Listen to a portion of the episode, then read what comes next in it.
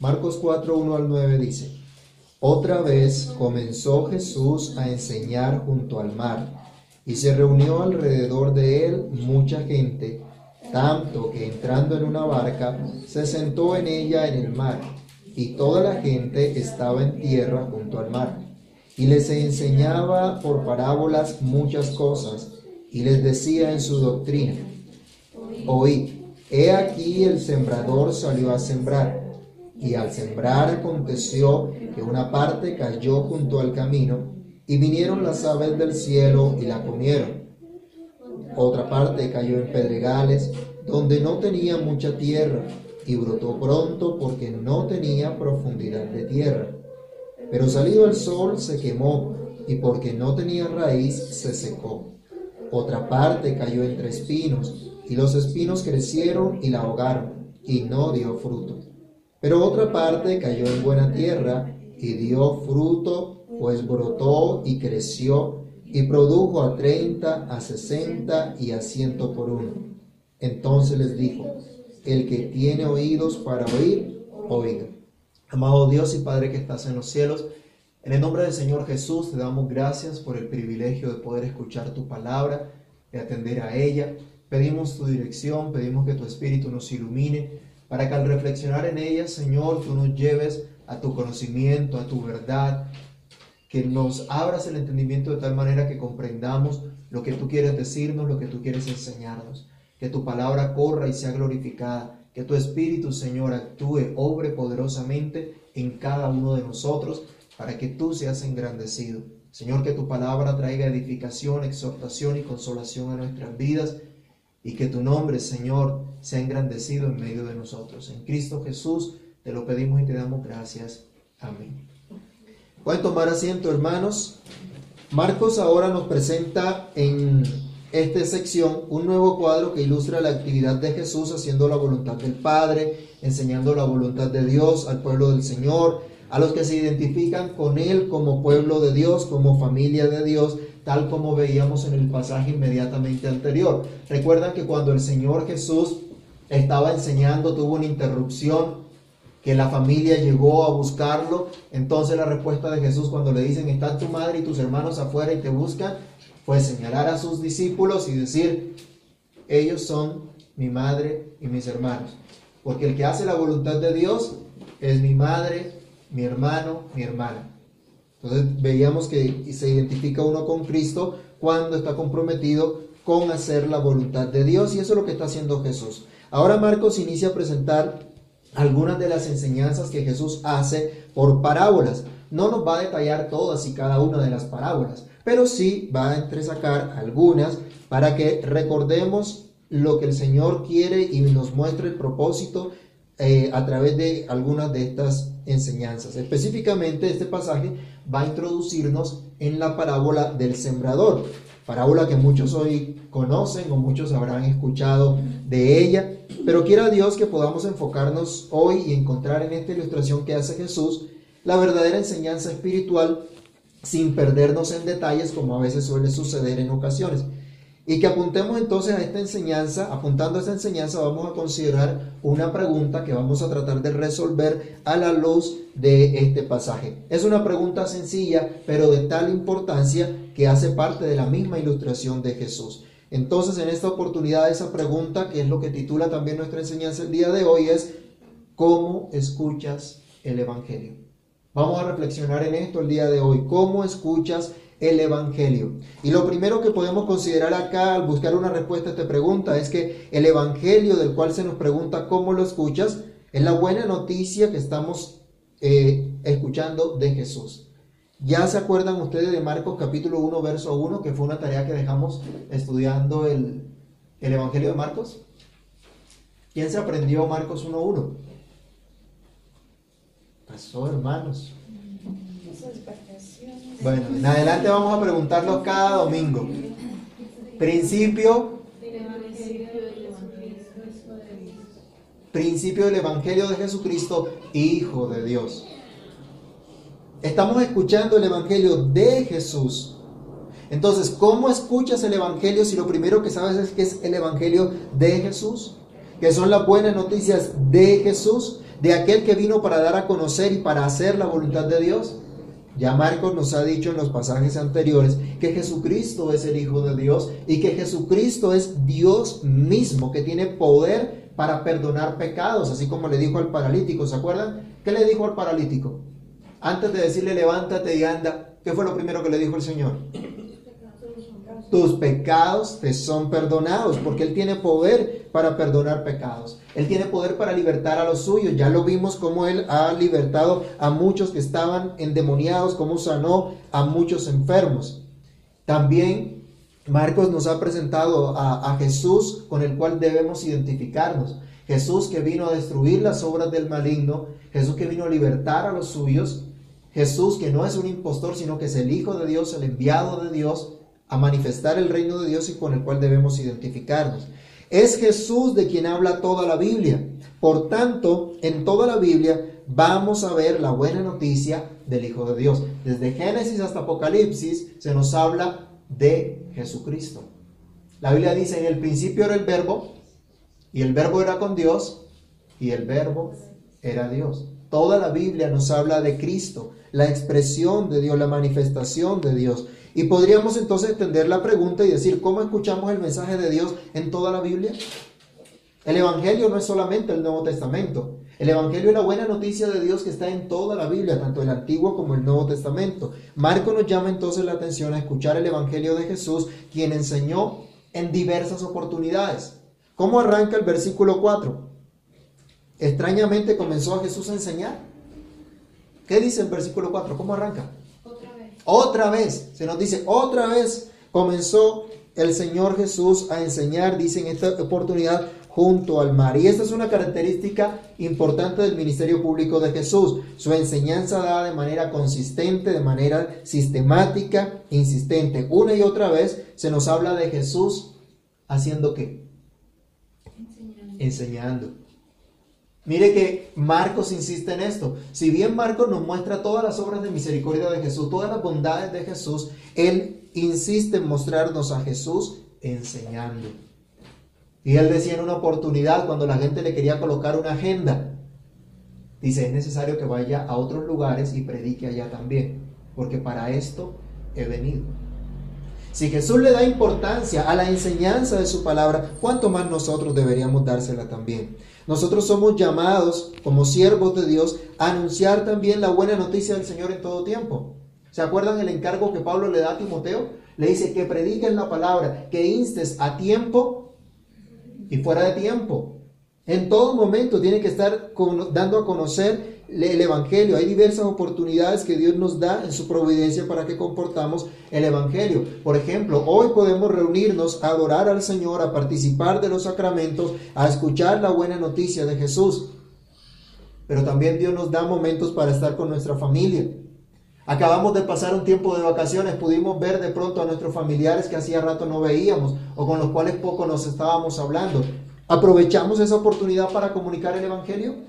¿Vio nuestra familia lo que Dios está haciendo en nuestras vidas? Cuando trabajamos, cuando descansamos, cuando nos divertimos, cuando contemplamos la misma creación de Dios. En todo momento y lugar somos llamados a considerar la buena noticia de Dios. ¿Alguien se acuerda que dice el Salmo 19.1? Busquémoslo entonces. Salmo capítulo 19, versículo 1. Todo lo que hay, todo lo creado nos manifiesta la gloria de Dios en Cristo. Y en todo momento debemos contemplar a Cristo, contemplar la buena noticia de Dios en Cristo. Alguien que lea por favor el Salmo 19.1. Los cielos cuentan la gloria de Dios y el firmamento anuncia la obra de sus manos. ¿Y quién es la gloria de Dios? La gloria de Dios es Cristo. La gloria de Dios es Cristo. Los cielos, toda la creación nos muestran a Cristo, nos hablan de Cristo. Entonces vemos a un Jesús que está ocupado en la enseñanza. Aquí nos dice otra vez, junto al mar. Ya en otra oportunidad habíamos visto, Marcos nos había mostrado que Jesús se fue a la orilla del mar o el lago de Galilea y allí enseñaba. Nuevamente va Jesús a ese lugar. Jesús enseñó en la sinagoga o fue que Jesús dijo, ¿saben qué? De ahora en adelante no nos reunimos más en la sinagoga, sino que nos vamos para la playa. ¿Eso fue lo que dijo Jesús? ¿O esa fue la actitud que tuvo? Él dijo, ya no es necesario el culto de adoración. No. Él insistió, él siguió en la sinagoga. Pero también vio otra oportunidad de predicar el Evangelio en otros lugares. Lo vemos en las casas, lo vemos en el desierto, lo vemos en un monte, lo vemos a la orilla del mar, enseñando, predicando el Evangelio en diversas oportunidades, aprovechando para mostrar su gloria en diversos lugares. Ya les decía, estuvo en la sinagoga, en el monte, en el desierto, en, unas casas, por todo lado. dio, él dio mucha importancia entonces a la enseñanza, tanto en el lugar de adoración como en cualquier lugar donde él se encontrara, era una oportunidad para enseñar, para predicar el Evangelio. Utilizaba diferentes escenarios para llegar a otras personas que tal vez no asistían regularmente a la sinagoga. Gente de todas las clases, pero con la misma necesidad de arrepentimiento y fe. Hoy es lo mismo. Todo el mundo necesita escuchar el Evangelio. No solo nosotros aquí que nos reunimos para adorar al Señor, también los que están afuera necesitan escuchar el Evangelio. También nuestra familia necesita escuchar el Evangelio. Nuestros compañeros de trabajo, de estudio, necesitan escuchar también el Evangelio. Todos tienen necesidad de arrepentimiento y fe. Por lo tanto, entonces todos requieren escuchar esa buena noticia. Se ha dicho de paso aquí que nosotros tenemos el mismo deber que cumplió el Señor Jesús y que indica el apóstol Pablo en Romanos 1.14. Él decía que a todos era deudor, a griegos y no griegos, a judíos, a gentiles. A todos debía comunicarle el Evangelio. Todos los que asisten al lugar de adoración, como aquellos que no lo hacen, tienen la misma necesidad de escuchar la buena noticia. Por ello debemos procurar como hizo el Señor Jesús, aprovechar cada oportunidad que Dios nos presenta para proclamar esa buena nueva. Cuando nos reunimos a adorar al Señor y también en otros espacios donde podemos comunicar esa buena noticia. Entonces, Jesús utilizó diversos, diversas oportunidades, diversos lugares, pero también de diversas formas presentó su enseñanza. Él siempre honraba el propósito de dar a conocer la voluntad de Dios. Cuando decimos que Jesús utilizó diversas formas, esto no quiere decir que se debe reemplazar el mensaje del Evangelio por cosas que no son la verdad, por chistes, por entretenimientos o cosas por el estilo, sino que el Señor, Maestro por excelencia, utilizó diferentes maneras de dar a conocer esta verdad, diferentes formas de expresar la doctrina. Aquí nos dice el versículo 4, otra vez comenzó Jesús a enseñar junto al mar y se reunió alrededor de él mucha gente tanto que entrando en una barca se sentó en ella en el mar y toda la gente que estaba, estaba en tierra junto al mar. Y les enseñaba por parábolas muchas cosas. En el pasaje paralelo dice que en su doctrina, bueno, perdón, en el siguiente versículo dice, y les decía en su doctrina. ¿Qué es doctrina? ¿Qué entendemos por doctrina? Una tradición. En una sola palabra, ¿cómo pudiéramos encerrar la palabra doctrina también? Una, o, una, un, un sinónimo, un mandamiento. ¿Se acuerdan que Jesús iba en contra de los que enseñaban doctrinas de hombres como si fueran doctrinas de Dios? Que estaban enseñando mandamientos, reglas que la gente debía observar, pero resulta que esas reglas no las estaba imponiendo el Señor, no las había dado Dios. Ahora lo que Jesús está hablando no son meras reflexiones en las cuales nosotros debemos meditar. No eran sugerencias a ver si nosotros podemos considerar o no. Son mandamientos. Son mandamientos de Dios, doctrina de Dios. Y de, de, diferentes formas estaba enseñando entonces esa doctrina, comunicando esa verdad. Ahora nos dice aquí el pasaje que a través de parábolas. ¿Y qué son parábolas? Las parábolas son una semejanza extensa que forma una narración lo que hoy pudiéramos llamar en nuestro contexto una ilustración. La estructura general de la parábola entonces consiste de una ocasión, una narración y una lección espiritual. Esa lección espiritual muchas veces se dejaba para que el oyente más tarde reflexionara en ella y comprendiera de qué se trataba esa, esa lección. Aunque aquí vemos nosotros que Marcos también nos va a mostrar más adelante que el Señor Jesús va a dar la interpretación en privado a sus discípulos del significado de esta parábola. En otra oportunidad vamos a detallar el propósito y el cumplimiento profético de Jesús al usar este método de enseñanza, pero baste por ahora indicar que de distintas maneras el Hijo de Dios enseñó su verdad. Proclamó la buena noticia de salvación. Y esto nos lleva a un segundo punto, y es, ¿cómo escuchas el Evangelio? ¿Con cuánta atención? ¿Con cuánta atención escuchamos la palabra de Dios? Eso es lo que vamos a considerar acá también en esta introducción de la parábola del sembrador. Jesús utilizó varios recursos pedagógicos para alcanzar a la gente, para traer su atención, diversos lugares, pero también con diversos auditorios. Así como había gente muy estudiada, gente muy conocedora, había otras personas que carecían de conocimiento. De diversas formas, auténticas y llenas de amor, llega a toda clase de gente y logra su atención. Se nos dice aquí que llegó una multitud. ¿Y Jesús qué utilizó? ¿Cuál fue el púlpito de Jesús en esa oportunidad? ¿Qué dice el pasaje? ¿Cuál fue el púlpito? Una barca. Una barca. ¿Algunos han ido aquí a Bogotá al Parque Simón Bolívar? ¿Han visto el lago que hay en el parque? Bueno, un lago de pronto mucho más grande que el, del Parque Simón Bolívar. Imagínense ahora a alguien allí en un botecito sentado y, y alrededor del, del lago, en la orilla, una gran cantidad de gente. ¿Cómo logra el Señor captar la atención de una gran multitud en ese escenario? Y especial cuando estaba en la sinagoga, ¿no?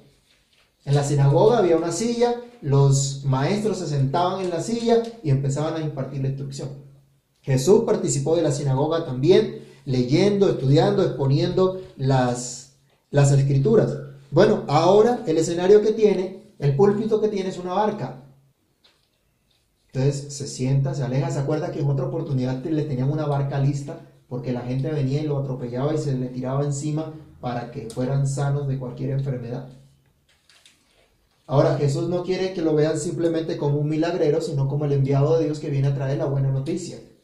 Y él da importancia entonces a la enseñanza y ahora en esta oportunidad se monta en la barca y en la barca comienza a enseñar a Jesús. Tengamos cuidado que el mar de Galilea o lago de Galilea no es de pronto como el mar que conocemos, conocemos de pronto acá nosotros. ¿Sí? Era un lago, simplemente. Ahora que por los, la, ubicación geográfica, por los vientos que pegaban tan fuerte y chocaban contra las, contra las montañas, pues en ocasiones se formaban eh, tormentas y había un gran oleaje. Pero lo normal es como la quietud que hay en un, en un lago. Es el escenario entonces en el que se encuentra el Señor. Habían varias, en lugar de varias familias que se reunían en la sinagoga, acá había una gran multitud a la orilla de la playa. ¿Cómo logra entonces el Señor la atención en esas circunstancias? ¿Qué era lo que realmente quería esa gran multitud?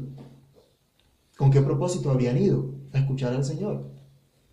¿Cómo lo estaban ellos escuchando? ¿O qué esperaban escuchar? Pues bueno, miremos qué es lo que les dice el Señor. Él arranca diciéndoles, oíd o en otras palabras, le dice, escuchen esto. Es una frase que llama la atención hacia lo que se va a enseñar.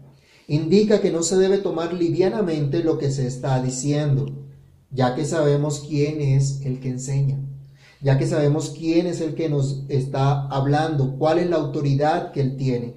Implica entonces el deber de escuchar atentamente, el deber de prestar toda atención, de ejercitar la voluntad y enfocar la atención en lo que se está diciendo. Pero hermanos, qué triste es ver personas distraídas durante el culto, adormitadas porque no están, no precisamente porque estén cansadas, porque han tenido que trabajar muy duro para poder alcanzar a, a, estar en el culto o porque padecen de alguna enfermedad. Hay gente que tiene insomnio, que no puede dormir.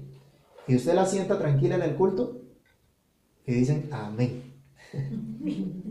A todo dicen amén. Pero porque tienen un desorden de pronto en su, en su, en su sueño. Pero muchas veces lo que vemos no es porque haya enfermedad, no es porque hayan tenido un duro trabajo, porque hayan tenido una circunstancia que fuera de lo normal, sino simple y puro desinterés, simple y pura falta de atención.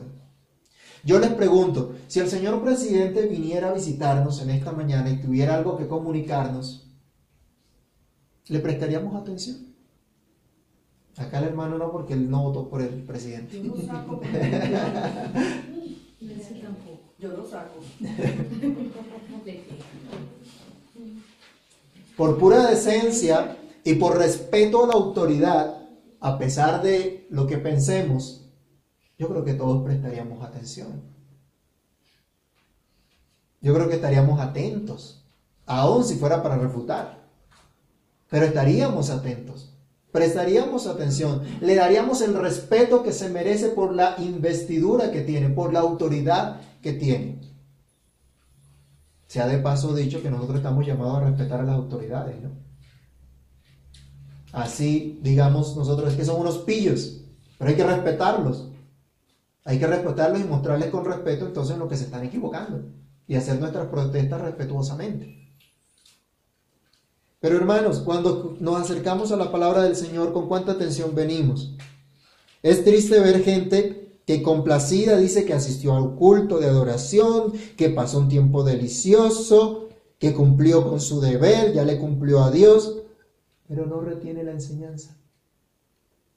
Pero no retiene lo que estudió durante la semana, no se acuerda de qué fue lo que trató el, sermón del domingo. Bueno, de pronto es porque el predicador tampoco la pudo, lo presentó de la mejor manera, ¿no? Puede ser. Pero la falta de, de interés es algo reprochable.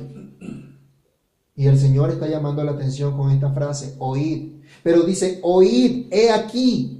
Miren la frase del Señor. Este oíd, he aquí es como si el Señor nos dijera, miren, consideren esto, piensen en esto, escuchen atentamente todo lo que les voy a decir a continuación, todo lo que les voy a narrar. Hermanos amados, yo les ruego que cada vez que se acerquen a la palabra de Dios, se acerquen para escuchar atentamente lo que Dios tiene que decir. Pues es Él quien demanda de ustedes y de mí toda atención. Es Dios quien está hablando con ternura, con sencillez, con mucho amor. Pero recuerden que es Dios mismo el que habla por su palabra y se debe prestar atención a toda la palabra de Dios y no solo algunas porciones de ella.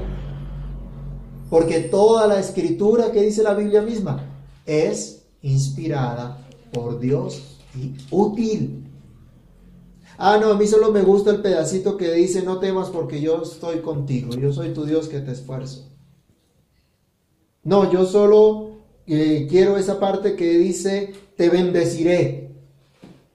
¿Cómo nos llama la atención eso? Pero es toda la escritura, desde Génesis hasta Apocalipsis, toda la escritura es inspirada por Dios. No hay nada de la escritura que no merezca la atención, no hay nada que no valga la pena el ejercicio voluntario de dejar de lado todo pensamiento, toda actitud, preocupación o actividad para dedicarnos a escuchar atentamente la palabra del soberano Dios que ha querido hablarnos por su Hijo Jesucristo. Él está llamando la atención de sus oyentes diciéndoles, consideren esto. Él trae un mensaje sencillo que debe ser atendido. Miren, como anotábamos antes, Jesús utilizó parábolas para comunicar su mensaje. Una ilustración del mundo cotidiano para dejar en la mente de sus oyentes una verdad espiritual. Jesús siendo Dios, habló en términos conocidos por su auditorio y no con palabras refinadas o rebuscadas, no con cosas difíciles de entender por las personas que estaban a su alrededor. Bueno, aquí hay una enseñanza para todos nosotros, ¿no? Tanto predicadores que pueden estar detrás de un púlpito en una congregación local, como todo creyente en particular llamado a dar a conocer el Evangelio. El Evangelio es sencillo y no debemos enredarlos, enredarlo con palabras rebuscadas ni con formas que vayan a oscurecer la verdad. Ahora hay gente que durante el culto ha querido meter tantas cosas que en lugar de aclarar, de enseñar la verdad de Dios, lo que hacen es oscurecerla. Hacen ritos y cosas que realmente distraen a la gente de la centralidad del Evangelio, de la centralidad de las Escrituras. Algunos pretenden que las personas eh, lleguen al Señor por ciertos ganchos. Algunos, por ejemplo, consideran que la música es un buen gancho para atraer a la gente. Y entonces la gente se distrae con ese gancho. Y la gente mira a la música en lugar de mirar a Dios, a quien a través de la música se alaba también y debemos exaltar o cualquier otra cosa que enrede, que obscurezca la verdad, somos llamados a dejarlo a un lado porque el mensaje del Evangelio es sencillo. Jesús ahora entonces habla a su auditorio en términos bien conocidos por ellos. Tal vez hoy nosotros tenemos cierta distancia y cierta diferencia con esos términos, porque no vivimos en esa época. Pero para su auditorio original, todas estas prácticas eran comunes en su época, una práctica tal como la siembra del trigo y la cebada en los campos. Ellos sabían perfectamente cómo se hacía, se hacía eso. Algunos comentaristas dicen que esta era una práctica manual y que precedía al arado. Eso ya cobra un poco de sentido. Hoy nosotros de pronto vemos que primero se ara y después se siembra. Pero dicen que esta siembra manual primero esparcían la semilla, la regaban, iban por el campo esparciendo la semilla y mucho después era que venía el arado. Entonces, en esta práctica que ellos conocían, pues la semilla caía a veces en partes rocosas o en, o en partes que habían sido mm, endurecidas precisamente por la gente caminando por los sembrados se formaban caminos donde era fácil que las aves llegaran y pudieran comerse también la semilla. Habían partes entonces que era, como era rocosa, la, raíz de la semilla que se, que se plantaba no iba a profundizar y por lo tanto no iba a tener la humedad suficiente para soportar el calor del sol. Pero había también otro lugar donde había maleza, y eso sí lo conocemos acá, ¿no? En cualquier sembrado nos encontramos con que hay maleza. Y si la maleza no se está quitando, no se está limpiando, pues puede destruir, puede eh, acabar con lo que se está sembrando. Pero también había buena, un, buen, un, campo fértil, una tierra fértil donde la semilla podía crecer, las raíces podían crecer, podían profundizar y crecer de una manera saludable.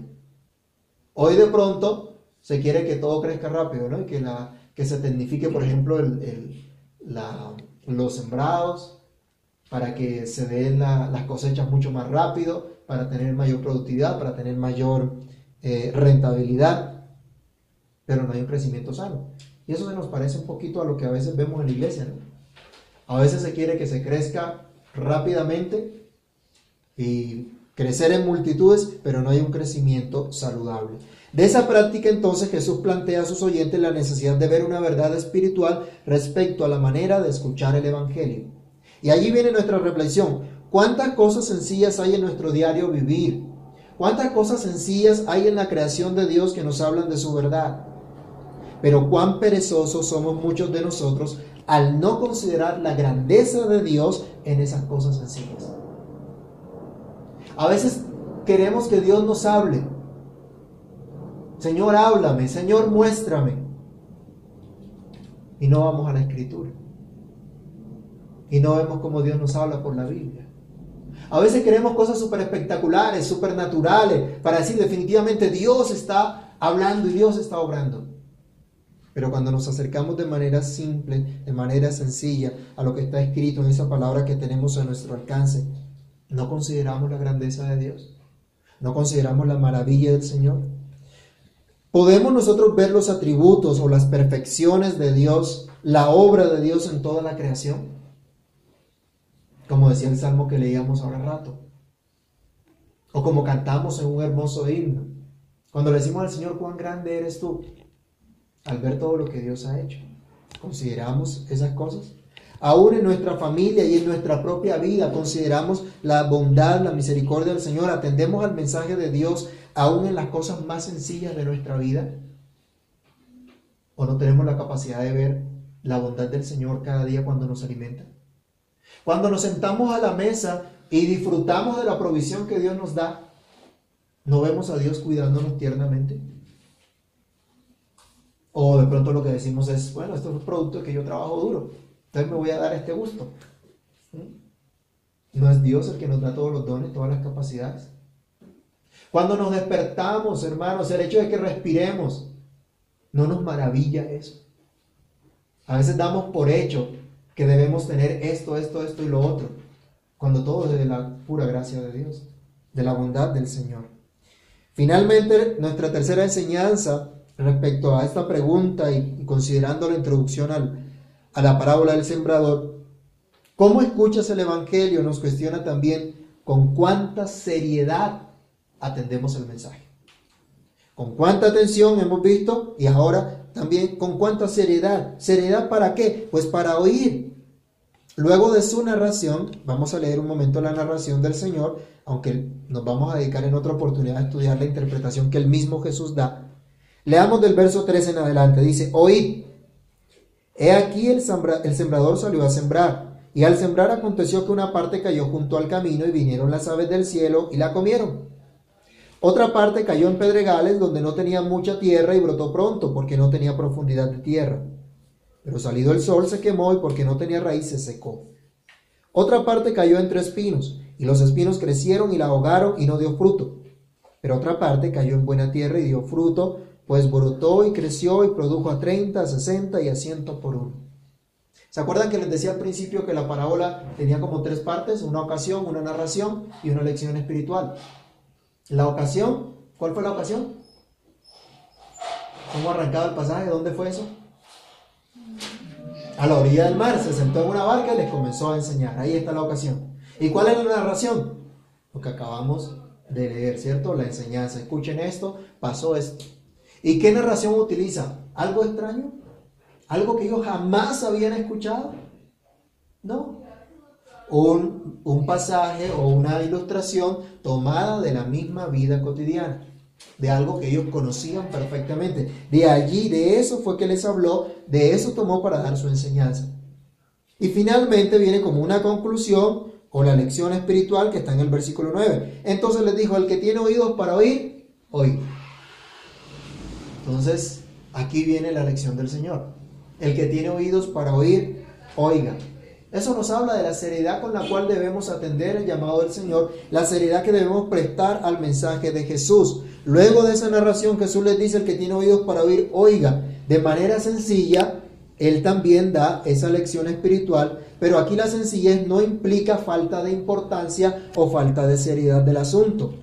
Jesús demanda seriedad para escuchar su mensaje, que se, atienda, se atienda seriamente las implicaciones de la buena noticia que Él nos ha dado. Se supone que tenemos oídos, se supone que, que fuimos diseñados precisamente con una función específica para oír. Para eso Dios nos dio este sentido. Para eso tenemos oídos, para oír. Eso es lo que se espera. Ese es el diseño de Dios. Pero ¿cuántos queremos y podemos oír de manera natural? ¿Cuántos tenemos los oídos abiertos a la voz de Dios a través de su palabra, a través del mensaje del Evangelio? La realidad es que todos necesitamos que nuestros oídos sean abiertos por Dios, que Dios cambie nuestro corazón. Leamos Deuteronomio 29, versículo 4. Miremos la realidad en la cual estamos y por la cual necesitamos de la gracia de Dios y de la obra de Dios para que realmente podamos escuchar. Miren lo que pasó con el pueblo de Israel en el desierto. Después de tanto caminar, de tanto andar, Miren cuál era la condición. Alguien que lea Deuteronomio 29.4 que dice. Pero hasta hoy Jehová nos, no os ha dado corazón para entender, ni ojos para ver, ni oídos para oír. ¿Quién es el que da los ojos para ver, los oídos? ¿Quién puso cada miembro de nuestro cuerpo? ¿No fue Dios? ¿Se acuerdan que al mismo Moisés, cuando Dios lo llama, le dijo Dios, cuando Moisés se excusaba, es que soy torpe de habla. Y él dijo, ¿quién fue el que hizo al mudo? ¿Y quién fue el que dio la lengua? ¿Cuál es la respuesta? Pues Dios. Dios fue el que colocó cada uno de nuestros sentidos. Dios fue quien nos hizo. Pero Moisés reconoce también que para escuchar la voz de Dios, para escuchar las cosas espirituales, necesitamos primero que haya un milagro en nuestras vidas, una transformación espiritual en nuestras vidas. Y es que Dios nos permita escuchar y atender su palabra. Así que si tú estás luchando todavía con la palabra de Dios, no has entendido lo que Dios dice, no has entendido el Evangelio, necesitas que Dios obre un milagro en tu vida. Necesitas que Dios abra tus oídos, que abra tus ojos para que veas la verdad de Dios. Pero hermanos, la buena noticia es que si hemos sido atraídos a Cristo, si hemos reconocido que Jesucristo es el Hijo de Dios, quien tiene para nosotros palabras de vida eterna, si sabemos que es Él el único que nos enseña la verdad de Dios, entonces se supone que nosotros debemos oír lo que Él nos dice. Entonces damos por sentado que Él nos ha dado capacidad para oír Él nos ha dado oídos para oír, oír atentamente sus enseñanzas para profundizar en ellas. Por eso le prestamos atención, porque son palabras de vida, son palabras que nos muestran la voluntad de Dios, de cómo debemos creer, recibir la gracia de Dios y vivir en consecuencia, en conformidad a ella. Los salmos tienen en varias ocasiones una frase que dice, medita en esto.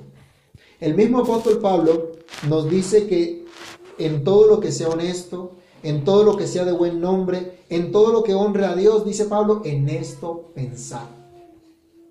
¿En eso están ocupados nuestros pensamientos? ¿Estamos ocupados en pensar eso que Dios dice que debemos pensar? Estamos profundizando en las escrituras. Jesús con esta frase está llevando a sus oyentes a reflexionar, a pensar una y otra vez en lo que Él ha dicho, a profundizar en ello. Veamos Hechos capítulo 17, versículo 11. Y miremos el ejemplo de algunas personas que fueron llevadas por Dios a profundizar en el mensaje del Evangelio. Y es el ejemplo que deberíamos seguir también nosotros. Hechos capítulo 17, verso 11. Alguien que lo lea fuerte, por favor. Hechos 17, 11. Y estos eran más nobles que los que estaban en Tesalónica, pues recibieron la palabra con toda solicitud, escudriñando cada día las escrituras para ver si estas cosas eran así. ¿Qué hacían los de Berea? Profundizaban en las escrituras. Profundizaban en lo que, decí- lo que habían escuchado. No se conformaron con la presentación que se daba en el lugar de adoración. Pero preguntemos, ¿nos conformamos hoy nosotros con lo que recibimos cada domingo sin profundizar en ello? ¿Nos ocupamos nosotros en pensar cómo este mensaje afecta mi vida cotidiana y mi porvenir? ¿Hacemos esa tarea? ¿O esa tarea es exclusiva del predicador? Creo que todos nosotros somos responsables de profundizar en lo que hemos escuchado del Evangelio. Pero ¿para qué profundizamos? ¿Para tener un conocimiento especial? ¿Para ser reconocidos por un conocimiento bíblico estupendo? Hay mucha gente que tiene un conocimiento bíblico estupendo, fascinante. Que uno dice, uy, ¿cómo sabe? Uy, yo no había visto eso. Cuando de pronto hacen una presentación de la escritura, nosotros nos quedamos boquiabiertos porque nunca habíamos considerado de esa manera. Y nos ilustra y nos anima y nos, y nos ayuda y nos enriquece.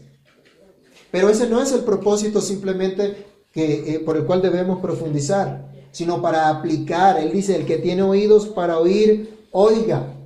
Eso también es un llamado para atender con toda seriedad el mensaje de Jesús para aplicarlo a nuestra vida, para vivirlo.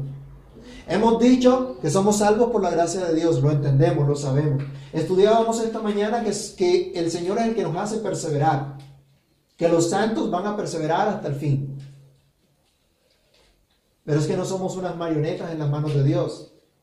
Dios nos ha dado voluntad. Por su Espíritu obra en nuestras vidas, obra en nuestros corazones. Y nos da entonces oídos para que escuchemos y podamos aplicar en nuestra vida diaria lo que Él nos dice. Solo podemos decir que hemos escuchado a Dios, que hemos sido enseñados por Él en la medida que su enseñanza se ve reflejada en nuestra vida diaria. En la medida que aplicamos la verdad de Dios a cada situación que se nos presenta.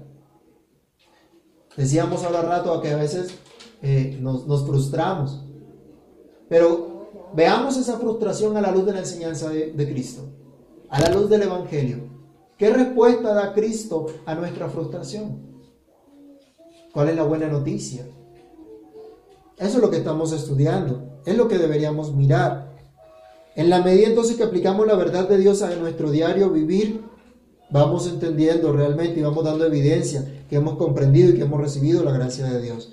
Si Dios te ha dado el Espíritu Santo, si Dios te ha dado la salvación, el mismo Espíritu te capacita, el mismo Espíritu te da sabiduría para que entiendas la verdad del Evangelio y lo apliques en tu diario vivir. Esto es, en tus relaciones familiares, laborales, sociales, eclesiales, en todo lo que tú eres, en todo lo que tú haces. La verdad del Evangelio, cuando se escucha atentamente, con toda seriedad, pues va a producir un fruto, un fruto abundante, como la narración que hace el Señor Jesús y como veremos más adelante cuando él interpreta esta parábola. Pero por ahora, hermanos, reflexionemos cómo estamos escuchando el Evangelio. ¿Cómo estamos escuchando no cualquier cosa, sino el Evangelio de Jesús? Con cuánta atención y con cuánta seriedad nos acercamos a la buena noticia del Evangelio. ¿Cómo hacemos nuestros devocionales privados o familiares? ¿Qué actitud tenemos al reunirnos para adorar al Señor? ¿Qué tanto recordamos la enseñanza que recibimos cada día que nos reunimos el resto de la semana? Quiera Dios iluminar nuestro entendimiento y quiera Dios darnos ese corazón para entender y oídos para oír. Quiera Dios darnos la fe para ser salvos de todos nuestros pecados, pues la Biblia dice que la fe viene por el oír y el oír por la palabra de Dios. Puestos en pie, vamos a orar. Padre que estás en los cielos, en el nombre de Jesús te damos muchas gracias. Gracias Padre Santo por tu gran misericordia para con nosotros. Gracias porque tu palabra es verdad y es ella la que nos puede transformar. Señor, hay un llamado a que escuchemos atentamente y con toda seriedad la buena nueva del perdón de pecados en Cristo. Señor, guárdanos.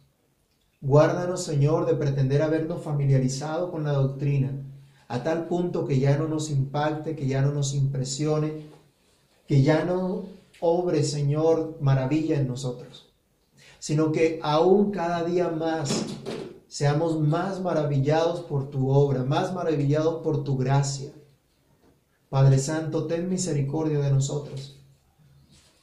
Danos oídos para oír, danos corazón para entender tu verdad, tu palabra. Señor, que nuestra actitud frente a tu verdad sea la actitud de aquellos que se sientan a tus pies anhelando escucharte, anhelando entenderte y conocer que tú eres Dios. Por favor, Dios, ayúdanos. Danos la gracia de poder oírte con atención y de poder recibir tu mensaje con toda seriedad. Un mensaje sencillo pero poderoso.